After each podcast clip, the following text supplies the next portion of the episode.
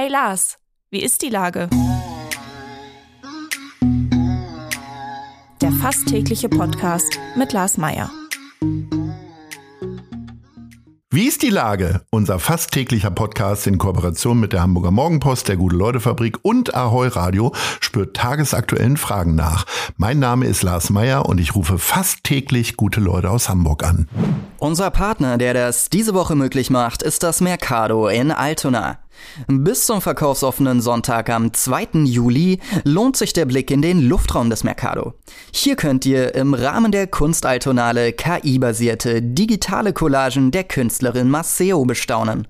Im Untergeschoss macht derweil Tabutindi mit seiner Fotoausstellung Black Faces in White Spaces auf Rassismus aufmerksam und lädt zur Diskussion ein. Das war Werbung. Herzlichen Dank.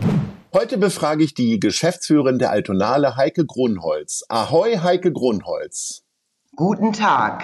Liebe Heike Grunholz, seit dem 16. Juni, äh, also knapp zwei Wochen, läuft die Altonale schon. Norddeutschlands größtes Stadtteilkulturfest. Welches Zwischenfazit ziehen Sie denn bis zu diesem Zeitpunkt? Ähm, ich kann sagen, dass äh, alles wirklich ganz wunderbar gelaufen ist und dass wir eine in diesem Jahr unglaubliche Resonanz hatten. Also alle Veranstaltungen waren tatsächlich insbesondere auch am Festivalzentrum am Platz der Republik sehr gut besucht. Und sie waren, ähm, viele Besucher haben uns eben nochmal bestätigt, dass sie sich ähm, einfach bei der Altonale auch sehr wohlfühlen. Also es ist auch, ähm, es gibt ein sehr zugewandtes und offenes Publikum. Das hat uns sehr gefreut. Auch die Indoor-Veranstaltungen waren bislang zu 90 Prozent ausgebucht. Und was will man mehr? In Altona wird ja quasi doppelt gefeiert, denn passend zur Altonale feiert das Altona Rathaus sein 125. Jubiläum. Ähm, welche Verbindungen haben Sie zu diesem Gebäude? Gibt es da irgendeine emotionale Verbindung oder ähm, ist es einfach nur schön, wie alle äh, Altona das so bezeichnen? Also emotional weiß ich nicht, dass ja, es gibt eine, ähm, sagen wir mal, aber Festivalverbindung. Das ist, äh, dass wir schon seit vielen, vielen Jahren unsere ähm, Eröffnungsfeier mit geladenen Gästen, eben all unseren Unterstützerinnen im Innenhof des Altonaer Rathauses feiern und wir auch ähm, in den Jahren 2015 und 14 dieses Gebäude ähm, eben und die verschiedenen Räumlichkeiten ähm, mit Kultur belebt haben. Also es ist auch ein Ort, der uns sehr vertraut ist. Und es findet auch alljährlich eine Ausstellung dort von uns statt. Was ist das dieses Jahr für eine Ausstellung? Ähm, das ist eine Ausstellung, eine ganz wunderbare Ausstellung über stille Helden, also Personen, die eben in Altona leben und die irgendetwas sehr, sehr Besonderes machen, was eben auch so zum Gemeinwohl und Gemeinwesen beiträgt. Und wir haben einen Aufruf gehabt und ähm, haben diese Personen sozusagen recherchiert, porträtiert und jetzt eben sehr, sage ich mal, sensibel und liebevoll auch ähm, im Altona Rathaus ausgestellt. Der, äh, ich sag mal, berühmteste Mann, äh, der in Altona eine Wohnung hat, ist der amtierende Bundeskanzler Olaf Scholz. Äh, wie groß ist denn die Hoffnung, dass der mal vorbeispaziert? Ähm, äh, Sie, Sie, ich, Sie wissen das nicht, sonst hätten Sie es wahrscheinlich auch jetzt gerade erwähnt. Ähm, Olaf Scholz ist auch Mitglied unseres Freundeskreises. Es gibt ein. Oh. Ja, genau. Und wir haben wir sind natürlich sehr stolz darauf. Und ähm, die Hoffnung, dass er vorbei, vorbeispaziert, ist natürlich nicht sonderlich groß, aber dennoch sind wir, freuen wir uns sehr, dass er eben vor Jahren schon, ich kann ihn gar nicht genau sagen, das ist bestimmt schon 15 Jahre her, in den Freundeskreis der Altonale eingetreten ist und stammt ja von Olaf Scholz, der, der, der Begriff, beziehungsweise stammt nicht von ihm, aber er hat ihn benutzt, äh, Zeitenwende. Äh, das Motto der Altonale hört sich ähnlich an mit Umbruch. Wie viel Umbruch steckt denn in der Altonale? Na, das Thema, ähm, so wie wir es immer gehandhabt haben, zieht sich ja wie ein roter Faden durch das gesamte Programm der Altonale. Und Umbruch haben wir in diesem Jahr ge gewählt, weil wir ähm, alle das Gefühl hatten, also die, die Beteiligten ähm, an der Altonale, diesen, diese Einschätzung zu unserem gegenwärtigen Zustand, es ist, unsere Gesellschaft ist etwas aus dem Lot geraten. Und insbesondere vor dem Hintergrund, wenn man in die Zukunft schaut. Also es gibt nicht mehr diese Vorstellung von der Zukunft, wie wir finden, dass sie, dass es immer besser wird und immer freier und ähm, äh, die Lebensverhältnisse sich sozusagen immer komfortabler werden, sondern es gibt diesen etwas getrübten Blick in die Zukunft und wir, behaupte ich mal, oder viele wissen nicht genau, wie es weitergehen wird.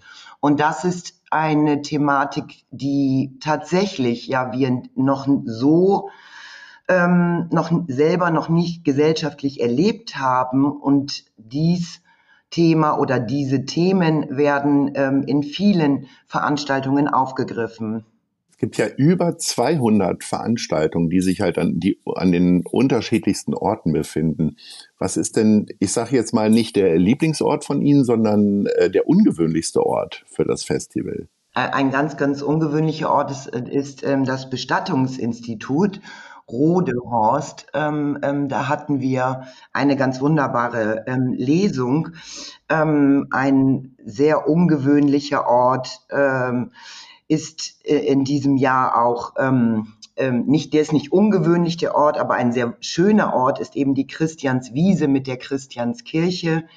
das sind eben Orte, an denen eben sehr viele Menschen ohnehin schon verweilen und wenn wir diesen Ort bespielen, dann hat er, bekommt er sozusagen nochmal so eine ganz eigene Atmosphäre, aber eine sehr entspannte Atmosphäre. Und es ist so, als würden wir, wir gehen dorthin, wo die Menschen schon sind und können dann mit ihnen gemeinsam eben ähm, eine gute ähm, Festivalzeit verbringen.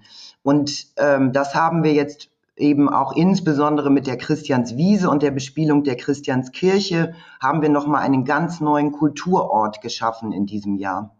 Es ist ja so, dass andere Festivals, äh, also im Bereich Theater und äh, Konzerte und Musik, Besucherrückgänge nach Corona äh, beklagen. Wie ist denn die Situation bei Ihnen? Ja, es ist so, wir haben gerade gestern darüber gesprochen. Ähm, es ist erstaunlich, wie ich auch anfänglich schon sagte. Ich, ähm, wir können das nicht beklagen. Wir haben sehr, sehr viele Besucher. Es war am, zur Eröffnung waren es so viele ähm, am Platz der Republik. Sie wissen ja, wie groß dieser Park ist, ja. ähm, dass wir schon am nächsten Tag quasi ähm, die Programmhefte waren uns ausgegangen, gewisse Getränke mussten wir neu bestellen. Also es war einfach unglaublich, also nahezu überwältigend, wie viele Menschen zu uns gekommen waren. Und ähm, ich, ja, wir vermuten einfach, dass diese Niedrigschwelligkeit und dieses sehr nachbarschaftliche, ähm, was auch die Altonale eben auszeichnet, dazu führt, dass die Menschen, ohne dass sie sich jetzt groß, natürlich müssen sie sich zu den Veranstaltungen anmelden, aber es gibt nicht so große Hürden. Man kann sein bei der Altonale, miteinander sein, immer Leute treffen und das, was sie rundherum erfahren, ist eben wirklich mit sehr viel Herzblut gemacht. Es gibt wirklich so diese Resonanzerfahrung von unseren Besucherinnen auch. Und wir haben Pay What You Want. Jede, jeder zahlt das, was er kann und will. Und wie er diese Veranstaltung, die er sie gesehen hat, eben auch bewertet. Das ist schon eine große Besonderheit in der Kulturlandschaft, nicht nur in Hamburg, sondern in ganz Norddeutschland. Jetzt haben Sie gerade gesagt, die Getränke sind ausgegangen. Ähm, äh, wie stressresistent muss man denn als Geschäftsführerin sein? Also wie viel solcher äh, ja auch zum Teil positiver Überraschungen äh, passieren denn so in den Wochen? Ja, ich, also Sie können sich vorstellen, ähm, dass es so jeden Tag Unvorhergesehenes gibt und man ist über diese lange Zeit, ne, also wenn ich ans, es geht morgens um zehn einfach auch schon los, so um neun geht's los und dann kommen die ersten Anrufe und ach, ich sag mal, wenn es geregnet hat, dann gibt es die und die Geschichten, die dann irgendwie wieder neu aufgebaut und installiert werden müssen. Es, ähm, es ist einfach, es ist wirklich wahnsinnig aufregend und wir sind immer schon nach vier Tagen quasi einmal so richtig erschöpft und dann gehen alle früh nach Hause und müssen einmal durchschlafen, um wieder aufzutanken für die nächsten. Da muss wirklich sehr stressresistent sein. Das ist einfach ein Programm zu haben aus allen Sparten an so vielen ungewöhnlichen Orten dann auch noch und 200 mhm. Veranstaltungen über 17 Tage zu wuppen, da sind wir alle danach ausgelaugt. Aber was wir zurückbekommen, ist eben wirklich diese gute Energie vom Publikum. Das hilft. Sehr schön. Ähm, jetzt haben wir nur noch fünf Tage. Ähm, Gibt es ein Highlight, auf das Sie sich besonders freuen oder Sie unsere Hörerinnen und Hörer äh, darauf hinweisen wollen? Ja, auf jeden Fall. Am Freitag, den 30.06. gibt es Fiction for Future. Da gehen wir mit Autorinnen und Autoren auf die Straße, in die große Bergstraße. Es gibt eine Parade vom Haus 3 bis hin zum Festivalzentrum ähm, und äh, also bis hin zur Christianswiese und dort wird gelesen für die Zukunft. Also wir ähm, haben, es gibt einen DJ natürlich, es gibt Musik, es gibt Literatur und wir, wir, wir tauschen uns aus über Zukunftsvisionen, ähm, und darüber mit Fridays for Future zusammen in Zusammenarbeit mit denen und darüber, wie wir in Zukunft leben wollen. Und viele verschiedene Autorinnen werden an verschiedenen Stationen lesen. Ich lade alle herzlich ein, dabei zu sein. Es wird bestimmt eine wirklich äh, schöne, gute Veranstaltung, ähm, auch zur Begegnung und zum Miteinander sein. Das hört sich auf jeden Fall nice an. Äh, und da sind wir am Ende auch schon äh, mit unserer Kategorie. Nice oder Scheiß. Was hat Sie denn jetzt erregt im Positiven oder im Negativen? Also im Positiven äh, kann ich sagen, ähm, hat mich er erregt, wirklich auch getoucht, wie man so schön sagt, das Kulturfutter.